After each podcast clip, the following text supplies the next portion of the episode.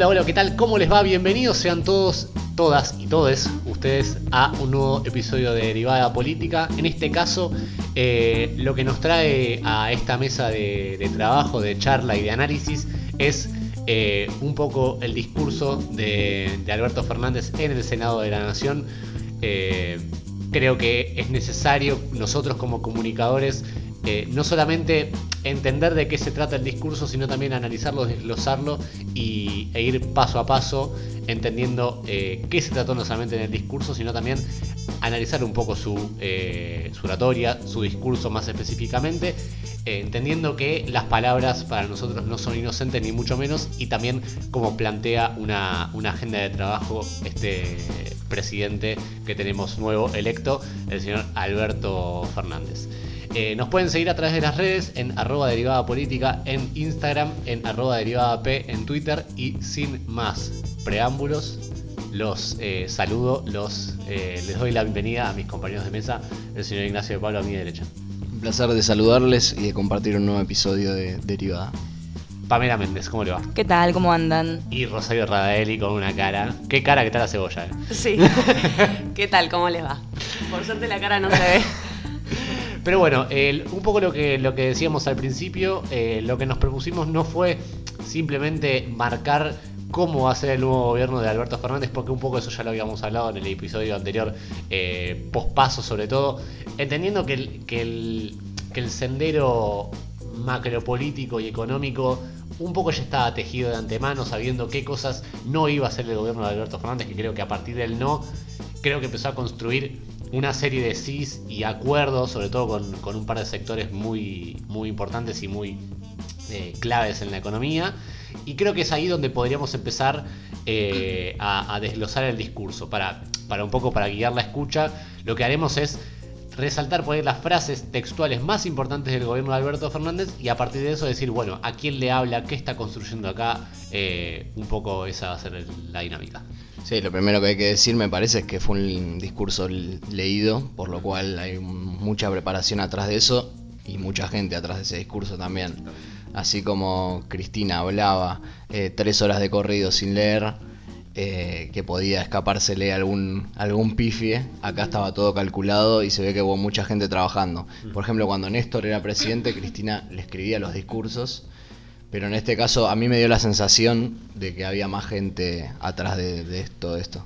Sí, sobre todo porque fue un discurso muy largo. Eh, de hecho, el discurso desgrabado tiene 27 páginas. O sea, es un, fue un discurso más o menos de una hora y toca puntualmente eh, muchos temas, muchas temáticas. Y se nota, digamos, que hay especialistas detrás de esas temáticas porque habló de economía, de, educación, de feminismo, de eh, trabajo. O sea, fue bastante amplio. se notó un trabajo detrás. Sí, que no sorprende también porque lo hemos hablado quizás afuera de aire, no lo hemos dicho todavía, pero toda la campaña al frente de todos estuvo cuidada, como en varios frentes, eh, sobre todo en lo que tiene que ver, por ejemplo, con las redes sociales, algo que antes no, no, no, no, pasó, por ejemplo, en el 2015. Pero bueno, esto de que tenga escrito el, el, discurso, que sean 27 páginas de discurso y que se note como una visión bastante casi científica de algunos puntos eh, concretos, eh, bueno, habla de eh, una preparación y, mm. y, de bueno, mucha gente atrás. Sí, yo creo que es la, primera idea que, que, se destaca, yo, yo marqué esta frase porque me parece que, es, que creo que es la manera en la cual Alberto tejió su discurso y, me parece que lo importante acá es destacar que no creo que haya sido un discurso en la cual haya marcado necesariamente una agenda de trabajo diciendo, bueno, vamos a ir por acá. Creo que sí, se destacan muchas acciones puntuales de las cuales vamos a estar hablando, pero creo que en general es una toma de posición y una cosa de, bueno, eh, comenzamos, ¿no? Y comenzamos de la manera lo más amplia posible, como decían bien ustedes, chicas. Creo que la, frase que a mí más, más me llamó la atención de los primeros, habrán sido 20 minutos, es un contrato social que sea fraterno y solidario. Fraterno porque ha llegado la hora de abrazar al diferente, solidario porque en esta emergencia social es tiempo de comenzar por los últimos para después, después perdón, poder llegar a todos. Sí, eh, como les habíamos anticipado antes, se viene el pacto social y se viene un acuerdo de precios y salarios seguramente. Y lo que estuvo bueno, o sea, más allá de que Alberto dijo mucho esto de la Argentina unida, además, en un momento dice algo como no vamos a desconocer que hay conflictos que son inherentes, que bueno, que va a tener, tener que tratar de superarse. Eh, es que eso sería infantil, digo, me parece que es abordar el tema de una forma bastante seria, porque no es una cuestión como de decir, bueno, está bien, estamos estos, estamos los otros, pero nos vamos a querer todos y nos vamos a abrazar. Bueno, las cosas no suceden así. Claro, ese discurso naive de abracémonos argentinos, podemos superar las diferencias. Es que fue un discurso bien político. O sea, la política es asumir estas contradicciones y encontrar eh, en, estas tensiones, en, esta, en estos intereses en pugna y en disputa, eh, ciertos consensos también. Sí, en esencia beneficiar a unos y perjudicar a otros, porque no se puede beneficiar a todos al mismo tiempo. Sí. En definitiva, creo que el, primer tópico que, a nosotros nos empuja, que es, es, esta palabra, o estas, dos palabras en realidad, emergencia social. Creo que la emergencia social habla no solamente de un, de un panorama eh, justamente social, sino también económico y, cultural, eh, que creo que, bueno, si bien no lo ha dicho con, las, con, con, esas palabras, no ha marcado, digamos, eh, toma de decisiones por ahí concretas, salvo el sistema de créditos, que era algo que por ahí queríamos destacar el, sistema de créditos no financieros, es decir, no hay una entidad financiera atrás que pueda lucrar con eso. Eh, para poner de, nuevo en marcha la economía. Eso es, eh, eso es importante. Destacarlo sobre todo por, no, no porque sea bueno o malo, sino para entender eh, un poco lo lejos que va a estar por lo menos la economía por un tiempo de las entidades financieras entendemos que de alguna manera las entidades financieras nos han llevado un poco a esto en los últimos tiempos de, eh, de un dólar galopante por momentos, una inflación que mucho eh, no se sabe comparar. Bueno, el Estado tiene que hacerse presente y de alguna manera para reactivar y mover la, rueda de nuevo necesitamos eh, un poco esto. Hay ahí como de columna vertebral esta cuestión de la solidaridad y, y esta cuestión del unir también a los argentinos. Viene también un poco a paliar la desigualdad, o sea, todo el planteamiento que se hace o que hace desde lo económico hasta todos los, puntos que fue tocando, como que van como creando un concepto de como que cerrar las desigualdades, achicar las brechas. En todos los sentidos. Claro, y bueno, eh, por eso también tiene tanta importancia esta frase de empezar por los últimos para llegar a todos, ¿no? Para, para zanjar un poco estas desigualdades. Y se contrapone mucho también con el discurso que, que fue el hilo conductor del macrismo durante estos cuatro años, del individualismo, de la cultura del mérito propio, del sálvese quien pueda, de, disfrutar de las incertidumbres, etcétera. A mí lo que me pareció muy piola, eh, comunicacionalmente hablando del discurso en la parte económica, fue la manera en que se presentaron los datos. Como que no se dijo el desempleo es tal, eh, la inflación es tal, sino que se dijo, mira, la inflación es la más alta desde tal año, siempre comparando con años para ver que hay un retroceso económico. Que eso genera un otro impacto, ¿no? Eh, seguimos ahora, me parece que, es lo segundo más importante en, temas de justamente de tópicos que ha tratado el discurso, que es el tema de, la AFI, la intervención a la AFI y eh, las modificaciones al sistema. La reforma del sistema judicial. Para mí, esos dos, esos dos puntos fueron lo que nadie se esperaba. Eh. Eso para, fueron las bombas, digamos, del discurso. Sí, o que se le haya dado tanta importancia. En realidad, digo, me parece bastante inteligente no haberlo dicho previo a las elecciones, pero lo iba diciendo también, porque se hizo mucho hincapié en la cuestión de los presos políticos, el debido proceso del Estado de Derecho, así que uno sabe lo que pensaba respecto a ese tipo de cosas, pero no sé, yo no me imaginaba que iba a decir que iba a sacarle el financiamiento y habló un poco de de los sectores oscuros de la democracia, una cosa así, lo estoy parafraseando. Los sótanos. Los sótanos.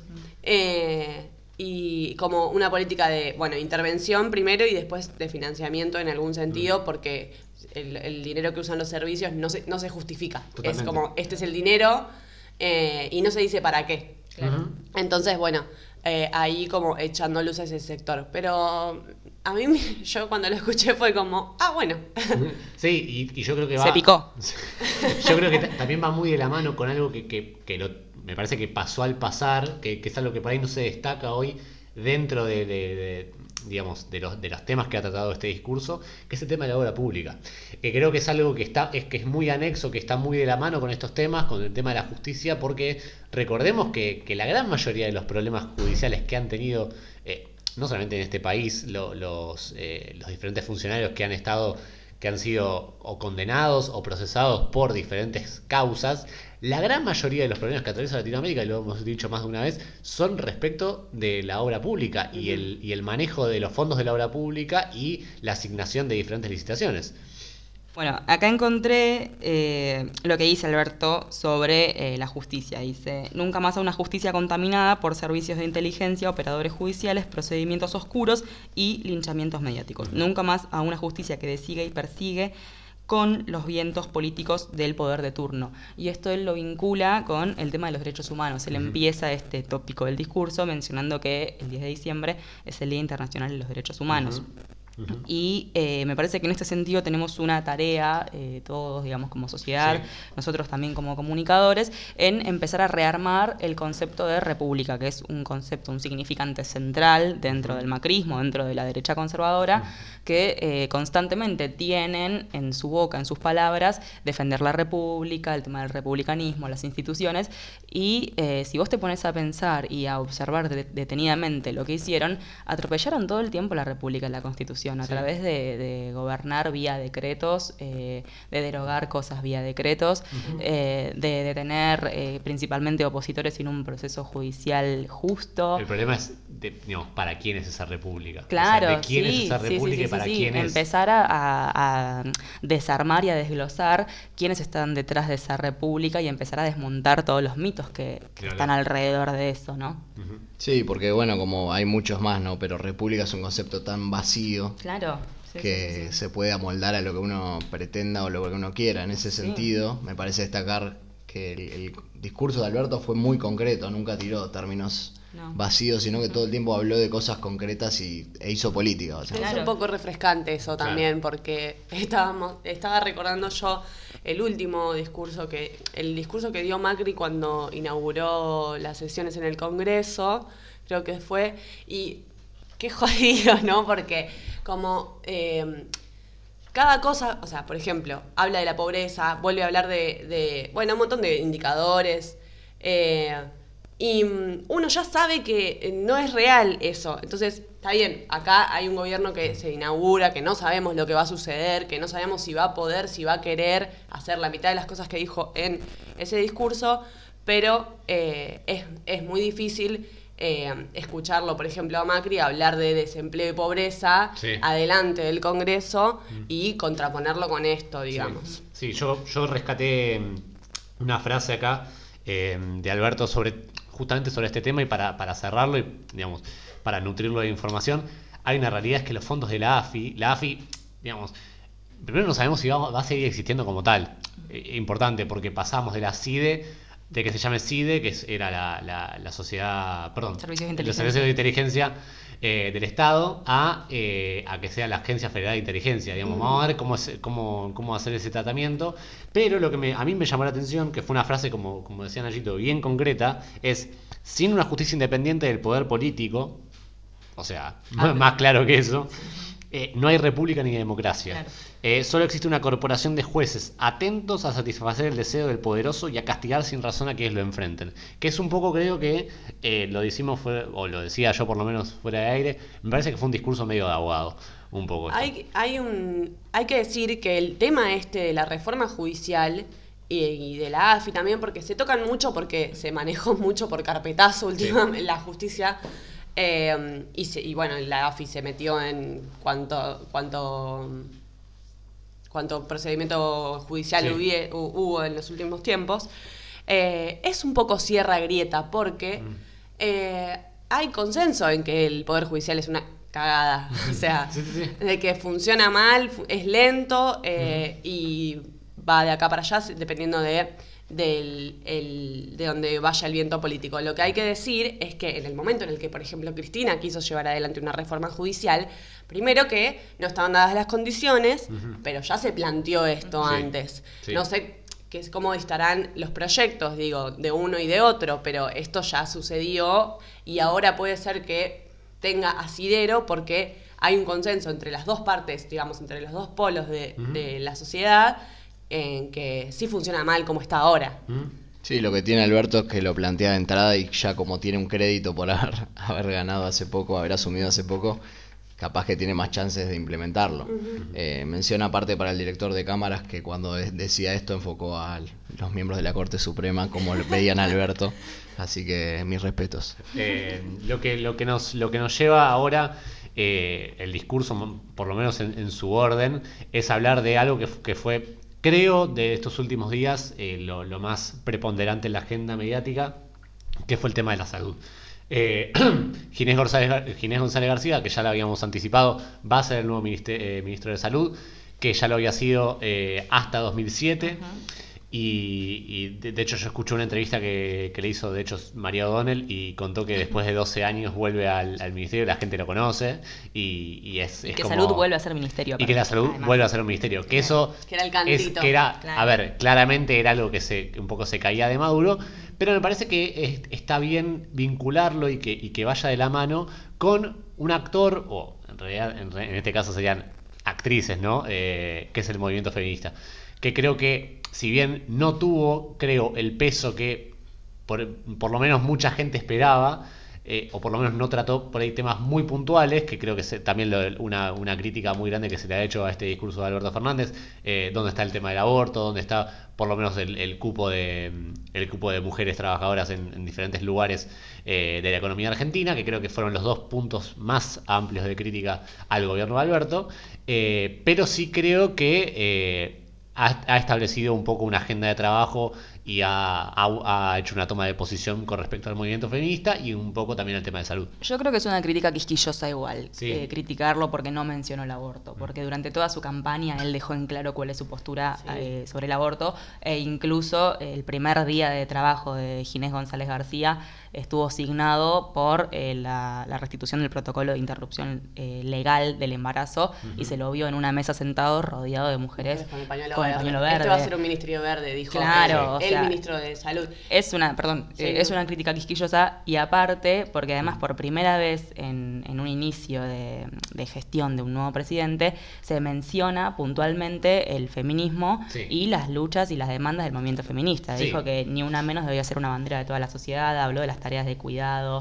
Bueno, eso, ahí yo me quiero detener. Las tareas de cuidado para pensar otro modelo productivo son, pero muy importantes, porque es la asunción, digamos, de que eh, hay alguien que se está encargando en este momento de eh, todo lo que tiene que ver con las tareas de cuidado justamente. Entonces, y que son mujeres. Claro.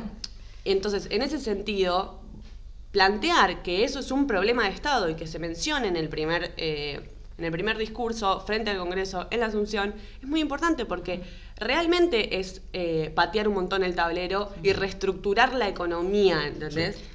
Él dijo, pondremos especial énfasis en todas las cuestiones vinculadas al cuidado, fuente de muchas desigualdades, ya que la mayor parte del trabajo doméstico recae sobre las mujeres en Argentina, al igual que otros países. Y esto entra en consonancia con todo lo que venimos planteando las feministas, eh, con esta famosa frase de eso que llaman amor, es trabajo no pago.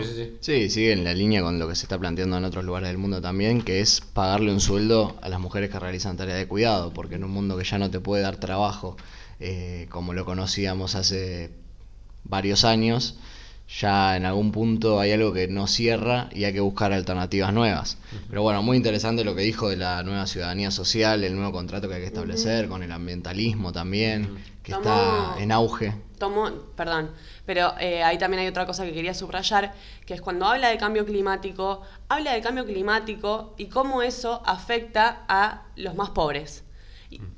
Y eso viene todo también a colación de todo, digamos, la, cómo la economía afecta a los más pobres, ¿no? Obviamente cuando vos estás en una situación de desamparo respecto del Estado y, estás, digamos, por fuera del sistema económico, mm. eh, es importante y es la nueva visión del cambio climático, digamos. Se tiene en cuenta desde Latinoamérica, desde las corrientes latinoamericanas del cambio climático, cómo afecta sobre todo a Latinoamérica, que es una de, los, de los, eh, las regiones más pobres del mundo, y al interior eh, el, donde hay más desigualdades, ahí es donde el cambio climático afecta sobre todo a las personas con menos recursos. Perdón, volviendo un poco al tema anterior, eh, me parece que es importante también remarcar que él habló de los estereotipos y los estigmas, eh, sobre todo también puntualizando en la discriminación por la orientación de género y la diversidad sexual. Eso también me parece importantísimo que haya hablado. Eh, y que aparte también cambia un montón el paradigma y cambia un montón el paradigma de lo que tomamos como la familia tipo y la familia Sí. oficial. Entonces, si contraponemos a Macri, Antonia y Juliana con la familia eh, ensamblada, La digamos. familia blanca pura y hermosa. Claro, la familia blanca pura y hermosa, eh, en contraposición a esta familia ensamblada y moderna, digamos, de, de Alberto Sí. Fernández con su mujer que no es la mamá de su hijo, con su hijo que entró a la Asunción con el pañuelo LGTB en el bolsillo del saco y su nuera con el pañuelo verde en, en el living de la Casa Rosada. Eh, me parece que también eh, empieza a darle visibilidad eh, de manera oficial a, a un vasto sector de la sociedad Ujú. que históricamente ha sido ninguneado e invisibilizado. Ni hablar, lo que creo que, que- que destaco de, de esto, o lo que me parece que es importante pensar, es que lo que parecen detalles, o lo que, lo que parecen cuestiones prácticamente azarosas, me refiero que, que Alberto Fernández tenga un hijo drag queen y que tenga una pareja en lugar, digamos, de, de una esposa en este, en este, digamos, en este escenario, no, digamos, no, es, no es fortuito, me parece, de alguna manera, y me parece que también eh, planta, digamos, de una manera que no es lo mismo que tu presidente sea de una manera o que tenga una familia X. Yo creo que, que pinta, pinta solamente un, eh, un clima de época, pero también, también te, da la- te da la pauta diciendo, bueno, si el, el de más arriba tiene esto, empieza a definir un poco la- el, el escenario nacional. Sí, aparte porque también eh, regionalmente eh, la cuestión de género eh, está tomando protagonismo Mm. eh, a partir de las luchas políticas y de las determinaciones políticas de los países en cuanto a la obtención de derechos o a la restricción de los mismos, ¿no? Sí. Claro. Lo vemos en Brasil con la ul- ultraderecha de Bolsonaro, lo vemos en el golpe en Bolivia cuando Sí. juraron eh, con la Biblia en la mano. Entonces, eh, Latinoamérica y el mundo, creo yo, están girando en torno a esto a, a partir de, bueno, qué derechos ganamos o qué derechos nos quitan en cuanto a la cuestión de género.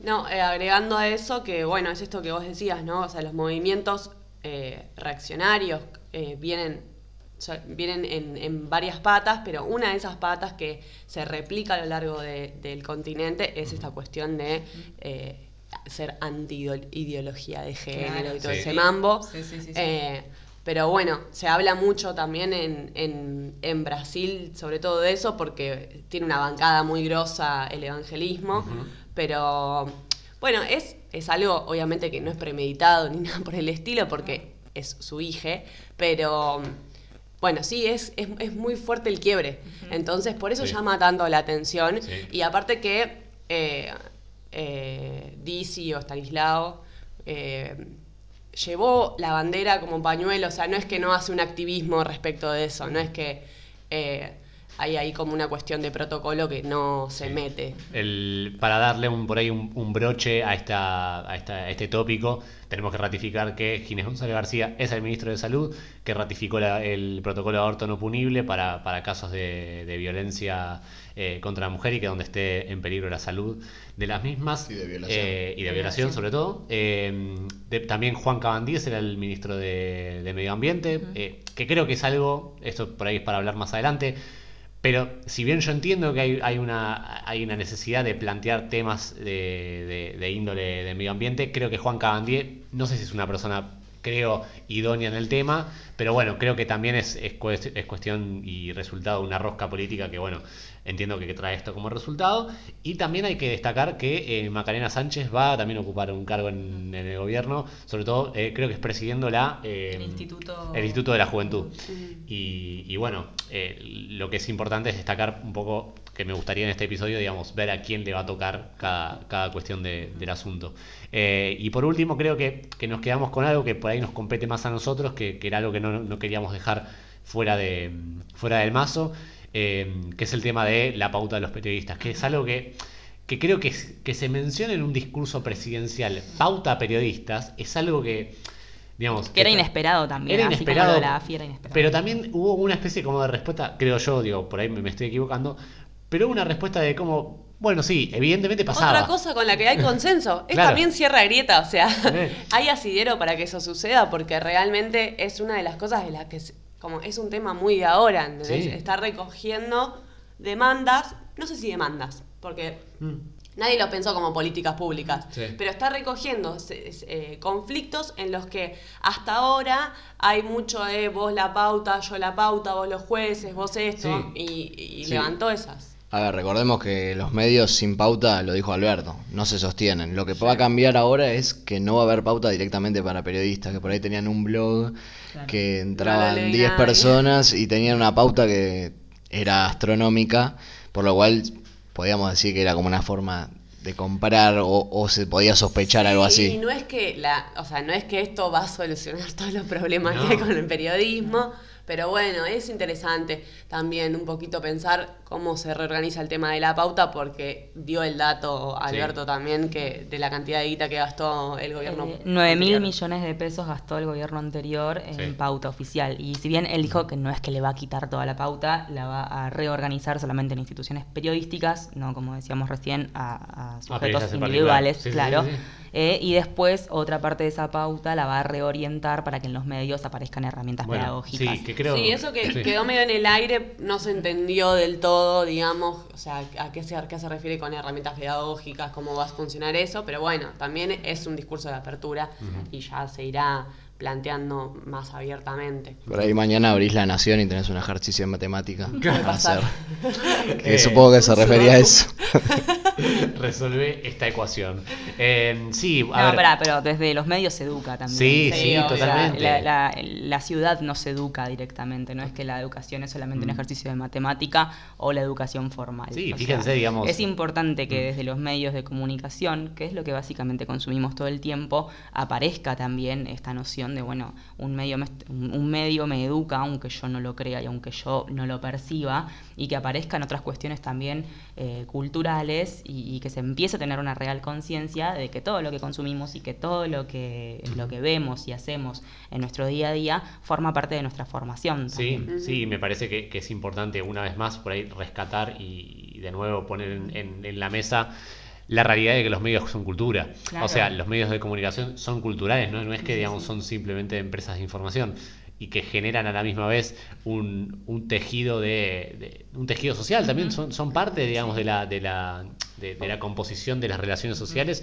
y que creo que que sería muy, digamos, sería muy inocente pensar, uh, bueno, ¿qué puede hacer un gobierno con pauta oficial o no? Vos decís que cambia, cambia mucho, Sí. creo que, y, y de hecho hay que, yo creo que hay, hay que darle la derecha en este sentido a, a la ley de medios en, en cierto sentido. No, no, no la ley en sí, sino que me parece que desde ese momento se empezó a hablar a viva voz y en todos los medios de comunicación sobre pauta de quién eran los medios, todo eso, que creo que Sí, es algo un debate que... quedó, pero recontra en el tejido social. Sí, y que creo que es que eso vale la pena eh, pensarlo, por lo menos decir, bueno, mira, a ver, humanizar las cosas te hace también eh, culturizarlas de alguna manera, Sí, te, sí. te hace hacerlo mucho más humano. De hecho, también el kirchnerismo, en relación a los medios y la educación eh, y la cultura, creó eh, señales como Canal Encuentro, Obvio. por ejemplo, que sirvieron un montón y que hasta hoy en día se siguen eh, dando en colegios, o sea, utilizándolos como una herramienta para, Claro, para bajar contenido. Y en relación a lo que decía Alberto de esto, de reorientar eh, el dinero,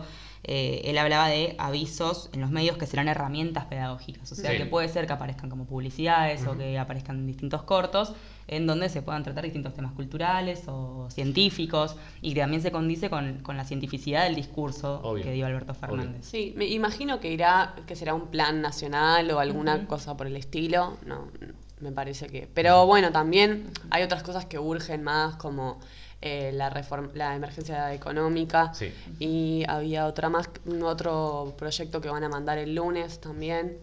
Pero me parece que, bueno, obviamente que son, Estas son lineamientos, puntas, o sea, el como gobierno dura cuatro horizontes, años. claro. ¿no? Son punta, puntas como para ver, bueno, Sí, dónde va a ir el trabajo de acá a los, a los, a los cuatro años que resten. Obvio. Creo que bueno, como, como síntesis podemos coincidir que se trató no de por ahí un, un discurso plagado de información concreta y de medidas, sino creo que de una toma de posición en general y la definición de una agenda de trabajo a nivel general. Eh, habiendo dicho esto, les recordamos la- las redes sociales que nos, que nos convocan, donde pueden eh, observar todo lo inherente a la política argentina e internacional que son eh, arroba derivada política en Instagram y arroba derivada P en Twitter. Nos pueden seguir, nos pueden hablar, nos pueden proponer temas y nosotros vamos a estar acá eh, recibiendo, recibiendo las diferentes temáticas. Este es, eh, va a ser el último programa de 2019 y eh, bueno, De esta temporada. pero bueno, nos, nos encontramos en enero seguramente para grabar con, con mucho calor, pero con Como mucho... me gusta a mí. pero al calor de muchas medidas del nuevo gobierno que calculo nos van a estar marcando la agenda. Hasta la próxima.